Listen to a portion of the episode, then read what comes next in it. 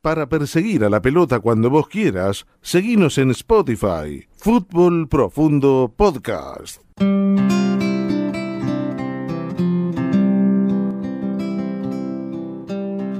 Son pocos los jugadores del fútbol del ascenso que llegan a trascender y quedar en la memoria popular. José Luis Garrafa Sánchez fue uno de ellos. Y Garrafa Sánchez fue un crack. Y, lo, más, lo más importante de él es que tenía una facilidad enorme desde el juego y desde su carisma de entrar en el corazón de la gente. Era, era, el potrero, era el fútbol en su más estado puro. Garrafa es como que valoraba el fútbol desde otro lado la gente lo seguía por eso, lo admiraba por eso, y además porque en la cancha era totalmente impredecible. ¿no? Personaje entrañable, talentoso y atorrante, fue el niño mimado de las hinchadas de Banfield y la Ferrere. Sus amigos lo llamaban loco. Para todos los demás, era garrafa. Siempre dijo que de no haber sido por el fútbol, hubiera trabajado toda la vida en lo mismo que su padre, repartiendo gas licuado envasado garrafas. Pero el pibe salió futbolista, y de los buenos. Fue un devoto del caño, la cambeta y la pausa, y un ejemplo de pegada y picardía. En definitiva, fue un símbolo del fútbol de potrero, un diez zurdo como los de antes, y aunque no jugó en un equipo grande ni en la selección, no le hizo falta. Él prefirió su barrio a cualquier otra aventura delirante más allá de la cuadra de su casa, donde vivió y también encontró la muerte, un día de verano de 2006. Son tantas las anécdotas que dejó como sus recursos de pase y de gol, y muchas de ellas remiten al mismo lugar, La Ferrere, partido de la Matanza, con urbano profundo y futbolero, allí donde se destila lo mejor y lo peor del ascenso.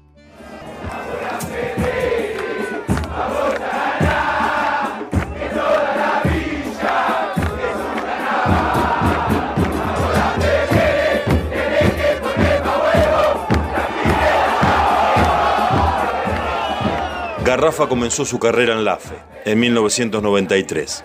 Tenía 19 años y debutó como los grandes, en un clásico.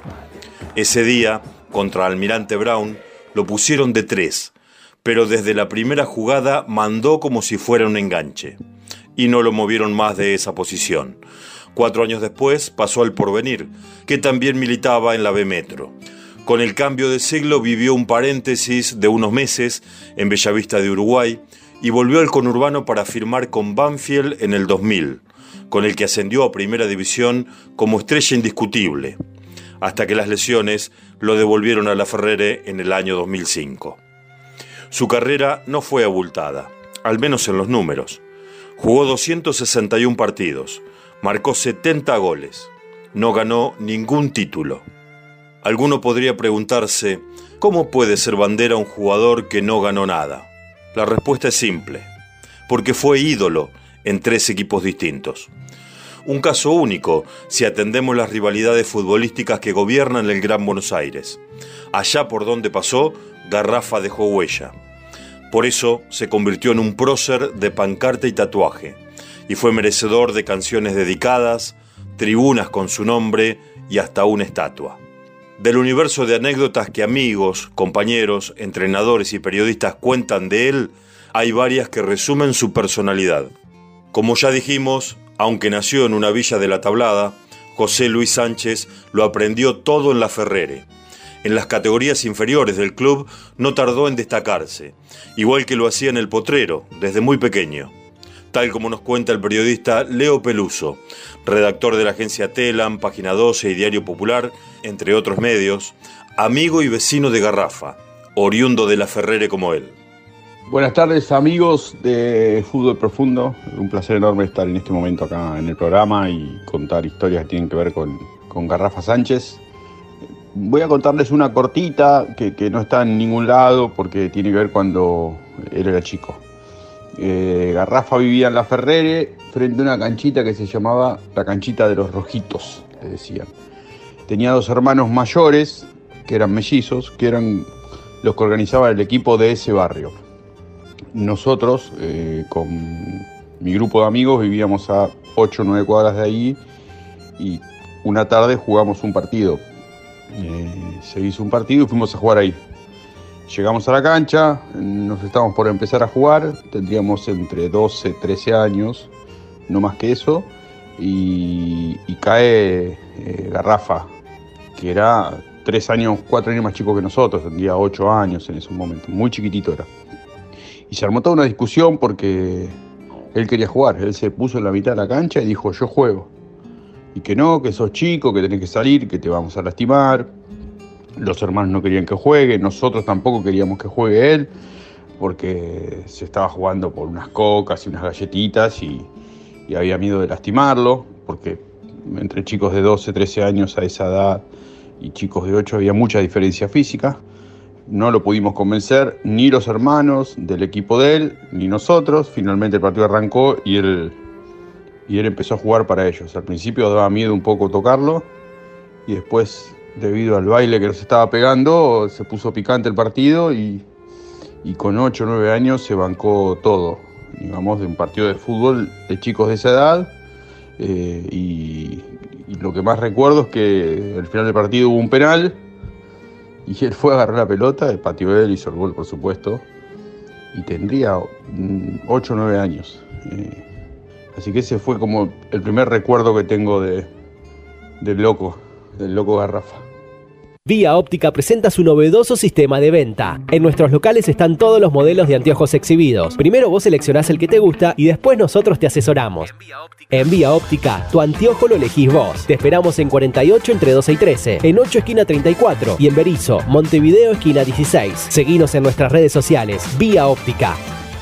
Preto es un galpón de bebidas, fiambrería y vinoteca te espera en calle 1 entre 58 y 59 los días de semana con los sándwiches más ricos de la ciudad de La Plata y las mejores promociones de cerveza, gin y fernet.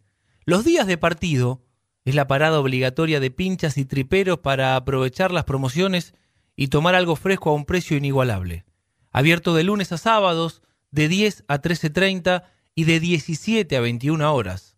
Búscalos en redes, arroba galpón preto, por WhatsApp 221-661-2302. Galpón Preto, calle 1, entre 58 y 59. Edelap WhatsApp. Agendanos y contactanos rápido y fácil. 221-616-0116. 221-616-0116. Laboratorios Plásticos Sociedad Anónima, una empresa dedicada a la fabricación de envases para industrias farmacéuticas y veterinarias con 40 años de experiencia Fabricamos envases de calidad para empresas de calidad. 123, 18 y 19, número 2174 Berizo. www.labplásticos.com.ar. Teléfono 221-452-8242. En Instagram, arroba labplásticos. Laboratorios Plásticos. Calidad que se exporta. Cuentan sus amigos que siendo juvenil tuvo una lesión de rodilla cuando apuntaba en un primer momento a Chacarita. No se dio. También se le presentó la chance de ir a Ferro, y tampoco lo quisieron. Años después, pudo haber jugado nada menos que en el Boca de Bilardo. De hecho, fue citado para entrenar con el plantel Ceneice. Pudo haber dado el gran salto, de no haber sido por su pasión por las motos. Un día iba fuerte en su CBR 600 hacia Ezeiza y en plena autopista Richieri tuvo la mala suerte de cruzarse con el auto del DT, a quien no le gustaba que sus jugadores corrieran riesgos evitables. Bueno, en Boca todos conocen la situación que vivió, claro, no tenía otra forma de llegar de, la Ferrera, creo que en Ezeiza, donde, donde entrenaba Boca, y lo vieron, eh, lo vieron y le dijeron que, no vaya más. Iba rápido con la moto. Iba rápido con la moto, pasó al auto o camioneta que venían los técnicos y y le dijeron, él estaba en una situación, no sé si era una prueba, pero estaba en una situación que tenían que definir. En 1997, el entrenador del porvenir, Ricardo Calabria, también cayó bajo su embrujo y lo pidió como refuerzo. Al año siguiente, ese equipo logró el ascenso a la B Nacional. La final fue contra Deportivo Armenio. En el partido de vuelta no hubo concentración previa, así que Sánchez llegó al estadio en auto, junto a un compañero. Camino a la cancha, hizo una pausa, se bajó del coche y al rato volvió con dos choripanes. Te cuento una, jugamos la final acá con Armenio y había comido, no concentrábamos nosotros. Y paramos, comí en Pompeya, se comió dos choripanes a la pomarola. Dos se comió. Pidió dos, dos choripanes y yo le digo, no, yo no quiero. No, los dos para mí, me dijo. Y se comió los dos choripanes y vino, jugó y la rompió. Al terminar el partido, con el ascenso en el bolsillo, el equipo dio la vuelta olímpica. Desde la hinchada blanquinegra le pedían insistentemente que les tirase la camiseta, así que Garrafa se acercó al alambrado y se la arrojó a los hinchas, dejando al descubierto otra casaca con el 10 que llevaba debajo. Pero no era del Porbe, era la camiseta del AFE. En cualquier otra persona hubiese sido una ofensa irreparable. Siendo él, a nadie le importó.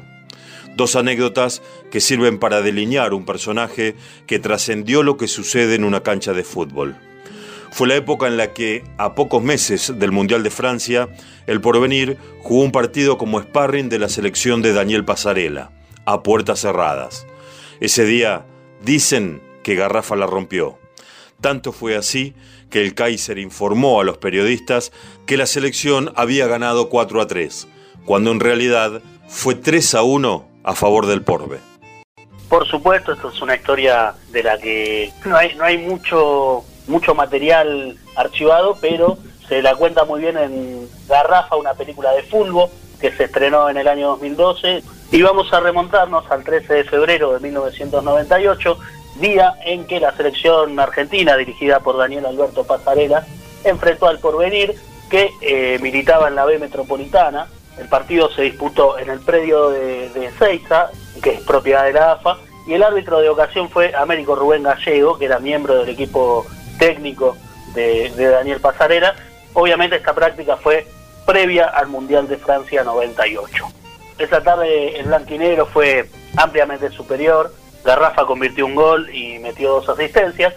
Muchos jugadores de la selección nacional se desempeñaban entonces en Europa y obviamente que estaban fastidiosos con con esta diferencia. El toro gallego cobraba a favor, inclinaba la cancha, pero fue derrota 3 a 1 para el seleccionado nacional.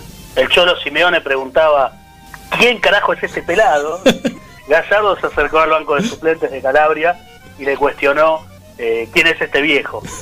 Cristian Macedas, que también había eh, disputado ese, ese entrenamiento, dijo con el tiempo que posiblemente haya sido así, cuando jugás amistosos de entrenamiento la memoria no es tan fuerte como en los partidos de verdad, pero de todos los, que mencionamos, ninguno dijo recordar que, que haya preguntado por Garrafa, incluso nada sobre el transcurso de ese partido.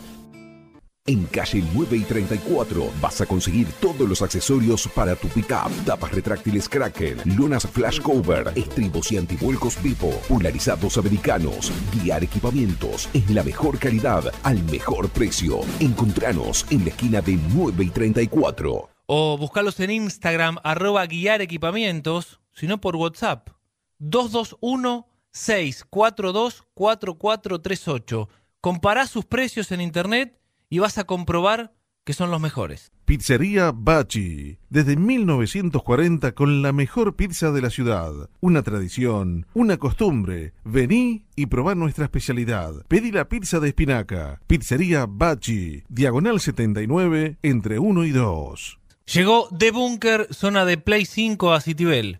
Torneos públicos y privados. Alquiler por hora. Consulta promociones y juegos disponibles en arroba debunker.com .ar, abierto de lunes a sábados de 12.30 a 21 horas. De Bunker, zona de Play 5, 472 y 14 Citibel. Mármoles Hago, granitos y mármoles nacionales e importados, cuarzos industriales, todo para tus mesadas de cocina y baño, escaleras y revestimientos. Las mejores marcas, más de 15 años de experiencia en el mercado. 531 19 y 20 en Facebook e Instagram arroba Mármoles Sago. A Garrafa también había que descifrarlo cuando la mano venía cambiada o cuando hacía alguna locura fuera de libreto, como el día en que se metió a una estación de servicio en Mataderos, territorio de Nueva Chicago, después de un partido con Banfield. Ese día estaba con su amigo y compañero de equipo, Rubén El Shaggy Forestelo, que así contó la anécdota en el documental El Garrafa, una película de fulbo. Salimos y bueno, el, el micro regresaba al, al predio de Banfield y a nosotros nos dejó en, en- en General Paz y, y bueno, la cancha que salía de Chicago y había una estación de servicio, José había dejado un Fiat Uno que tenía negro. Y dice, dale, estaba lleno de hinchas de Chicago. dice, vale, vamos, vamos a tomar una coca, que esto, que lo otro. Le digo, no, José, vamos, que vamos a tener problemas. Yo he identificado con el Almirante Brown y él con la Ferrer. Y, y ese día fue una cosa de loco. Nos metieron adentro del, del, del shopping a, trompada de la, de la estación de servicio. Y el gordo, el gordo gritaba en la medio de la estación de servicio, yo soy del AFE. Nos pegaron una paliza. Éramos tres tipos contra 25, nos mataron. Nos salvó la policía, pero nos robaron los bolsos, nos robaron todo. Era un nene y bueno, en ese momento no quedó otra que pelearnos. José llevaba la Ferrera en el alma, esa es la realidad. Eh, y nosotros ese día nos pegaron un palizón y el micro de Banfi que yo miraba que se iba por la General Paz y, y bueno, ya era tarde. Hay cosas como esa que son inolvidables. En el 2000 se fue a Banfield y allí fue feliz. Fue la piedra angular del ascenso del taladro a primera el año siguiente. La figura de un equipo que para muchos es más recordado que el que salió campeón cuatro años después de su partida del club. El Banfield campeón duró unos años en las banderas. En cambio, Garrafa sigue ahí, en una puerta, pintado, y en una estatua, inmortalizado. El mejor jugador que hubo en Banfield. Uno de los mejores. El mejor. El mejor, mejor. Uno de los mejores. El mejor. El mejor. Banfield a lo largo de todo este campeonato tuvo seis penales a favor. Todos los tiró Sánchez. El único que malogró fue atajado por Elizaga en la fecha 14 en cancha de Banfield. Qué revancha, Sí, ¿eh? que terminó golpeándose la banca. Qué diálogo fue el de Garrafa y Elizaga allí en el punto del penal, cara a cara, ¿eh? Va a buscar la revancha Garrafa. Ahí va Sánchez, Garrafa. ¡Gol! ¡Gol!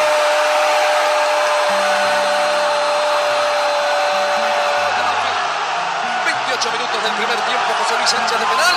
Banfield 1, Quilmes 0. Es decir, Banfield 2, Quilmes 0. Emiliano Brolese, agente inmobiliario RIMAX Diagonal 2 Team Errico.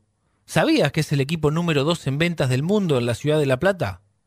Si necesitas vender o comprar una propiedad, Emiliano Brolese te asegura una operación transparente y eficaz.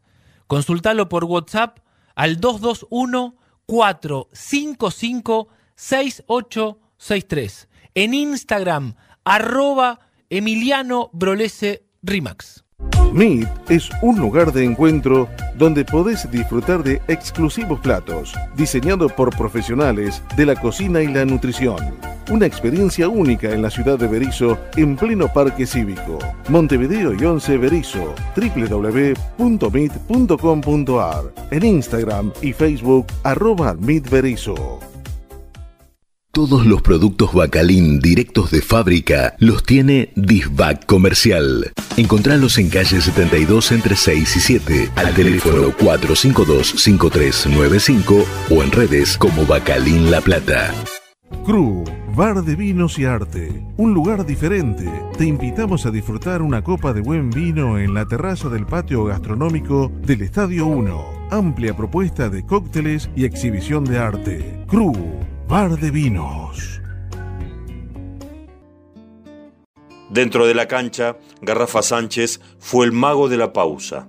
Fuera de ella, lo mató la velocidad. Fue en su barrio, cerca de su casa.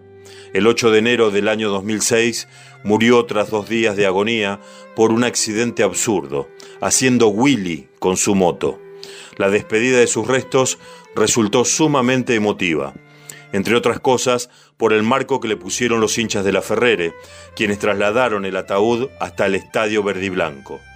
En las tribunas, como si fuera una final, la hinchada alentaba el paso del cajón embanderado con la camiseta número 10. Un homenaje, no menos sentido, tuvo lugar días después en el partido entre Banfield y Racing. De sus últimos días, el periodista Leo Peluso nos aporta también otra anécdota, de esas que lo pintan en cuerpo y alma. José Luis Garrafa Sánchez, el 10, nacido en los potreros de la Ferrere, el ídolo que vivió lejos de las grandes marquesinas, algo que no le importó, nunca las necesitó para dejar su impronta imborrable. La última anécdota o el último recuerdo tiene que ver con los, con los días finales de su, eh, de su vida. Él estaba haciendo la pretemporada en la Ferrere. Recuerdo porque yo estaba en Salta cubriendo la pretemporada de River eh, y había como mucha expectativa en, en la vuelta a Garrafa la Ferrere, que ya había jugado algunos partidos pero sin pretemporada y como que se estaba poniendo bien físicamente porque eh, la Ferrere estaba apostando todo a, a ascender al Nacional B, estaba en la, en la B Metropolitana. Y había como mucha locura en la Ferrere con esa pretemporada. Y se decía que estaba fuera de estado, que había vuelto gordo, eh, que no se estaba cuidando. Y en uno de los primeros días de pretemporada eh, llamé a un amigo para ver que, trabajaba en el club, para ver cómo, cómo iba todo y, me contó que salieron del club en unas camionetas para ir a entrenarse a Ciudad Vita, que es un lugar algunos kilómetros más cerca de Capital, desde la Ferrere, y, y hacían todos unos trabajos físicos sobre la ruta y en unos campos que hay al lado de, cerca de las vías. Eh, y en un momento hizo parar la camioneta, bajó y dijo yo voy corriendo, y a medida que iba corriendo se iba sacando la ropa y gritaba para los que dicen que estoy gordo, acá estoy. Y corrió tres kilómetros eh, en, calzón, digamos, en un slip, solo corriendo así y en zapatilla, corriendo. Esa fue la última gran locura que hizo eh, Garrafa, eh, que miren si era, eh, además con mucha solidaridad, porque fue una demostración también de, para los compañeros de que había que, que si había que ir a jugar sin ropa, se jugaba sin ropa.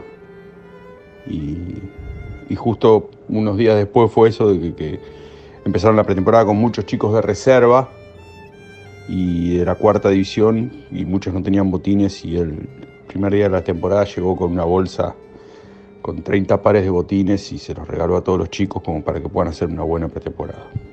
Así que es otro, otro gran recuerdo que tengo de, de el querido José Luis el loco Garrafa Sánchez.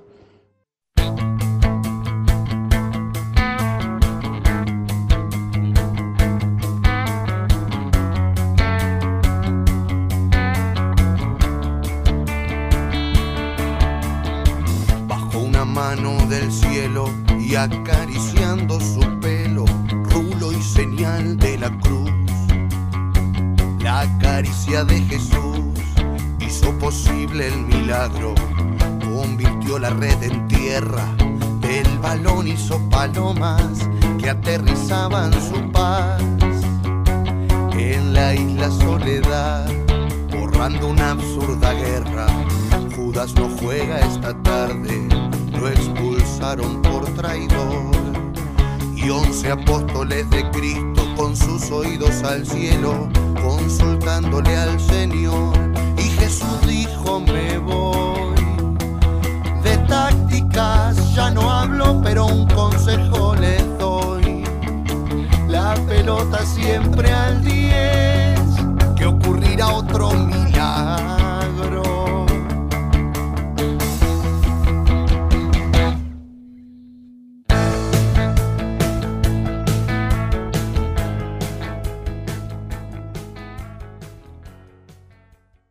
En los potreros y en los grandes estadios. Fútbol profundo. ¿Buscas un sabor diferente? Bodegón Mediterráneo trae lo mejor de la cocina de la península ibérica a La Plata. Platos con estilo y abundancia. Te esperamos en 71 entre 16 y 17. Cocinamos a la vista y con productos frescos. Del día. Abrimos jueves, viernes y sábados de 20 a 24 y domingos de 12 a 16. Reservas por WhatsApp 221-668-5658. Arroba Bodegón Mediterráneo. Cerveza artesanal platense Cinco Sabios. 10 años elaborando sus propias recetas. Sus dos sucursales ya son un clásico de la ciudad. Lugar tradicional y familiar con impronta bien platense. Calle 13 entre 63 y 64 y 19 y 55. De miércoles a lunes desde las 18 horas. Dietética Narodi, el mejor lugar para encontrar productos para veganos, celíacos, diabéticos y mucho más.